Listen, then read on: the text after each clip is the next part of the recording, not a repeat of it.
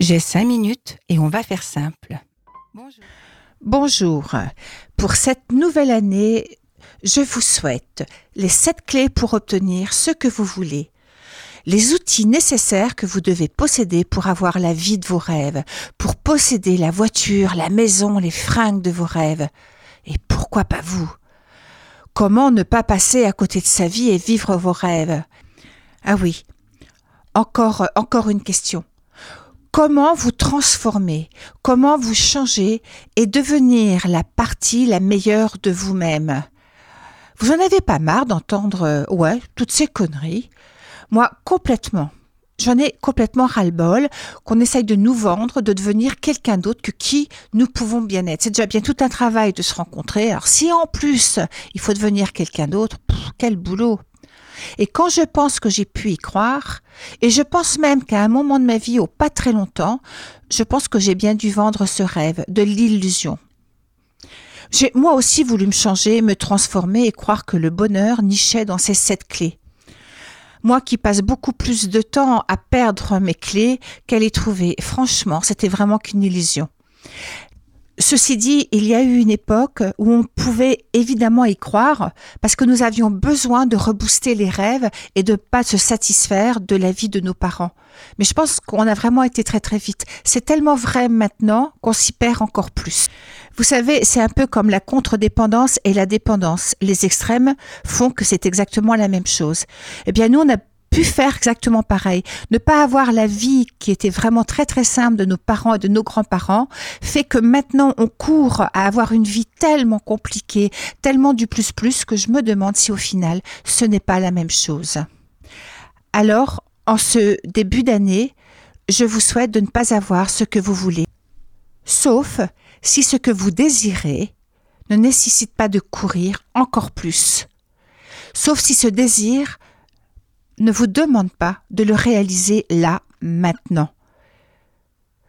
Prenez le temps de la réflexion, de ce désir. Est-il vraiment important pour vous? Est-ce le vôtre ou celui qu'on vous a fait croire? Je commence également l'année en vous souhaitant de ne pas réaliser vos rêves, sauf s'ils sont vraiment les vôtres. Je ne vous souhaite pas non plus de l'argent, même pas pour devenir riche, sauf si nous sommes bien d'accord sur ce terme, la richesse. Sauf si la richesse est de réfléchir à votre vie et à vos désirs. Je ne vous souhaite pas non plus de posséder encore plus de choses que vous en avez déjà. Alors quoi? Je vous souhaite de vous rencontrer, de rencontrer vos désirs à vous, des désirs qui correspondent à vos valeurs, et ainsi de les réaliser. J'ai terminé l'année avec une série de podcasts sur le sens de la vie et une conférence. Alors je fais maintenant suite à une autre série qui est cohérent avec le sens donné à notre vie. La série sur l'éloge de la frustration, afin que nos désirs ne nous possèdent pas et que nous puissions les posséder. Afin que ce ne soit pas nos désirs qui nous possèdent, mais que nous puissions posséder nos désirs. Donc, le thème de la prochaine conférence, qui devait être sur la méditation, ce sera pour plus tard, je ne sais pas pourquoi, mais ce n'est pas le moment, sera sur la frustration.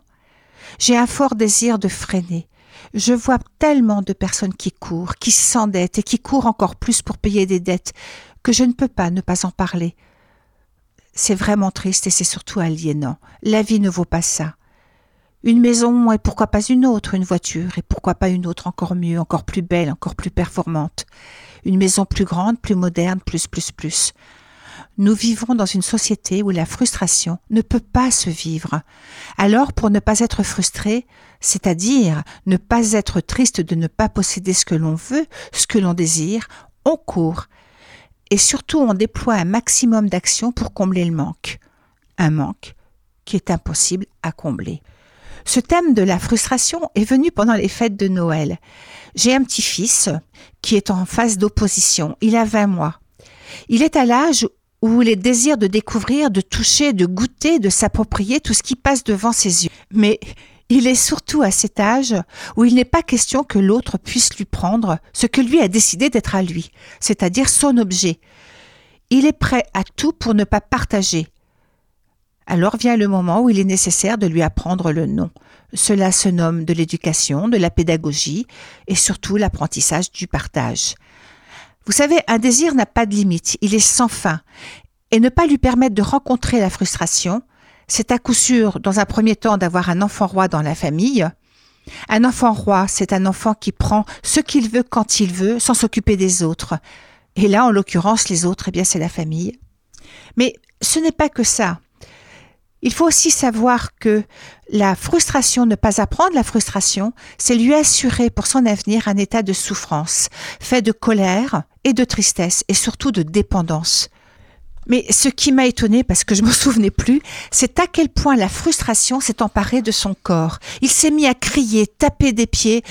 Il était dans un état extraordinaire de colère qui, après un moment de patience, l'énergie est redescendue et enfin ses parents ont pu le prendre dans les bras car avant c'est juste impossible.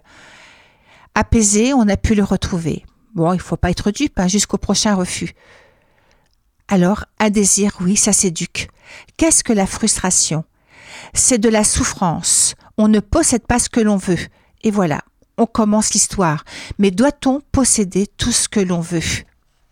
Allez, pour la prochaine fois, je suis très heureuse de vous retrouver pour cette année et je pense que ce thème de la frustration va nous amener très très loin dans le plaisir et l'apprentissage du, bonheur. C'est Armel qui vous parle sur Radio Alpa 107.3. À très vite. Au revoir.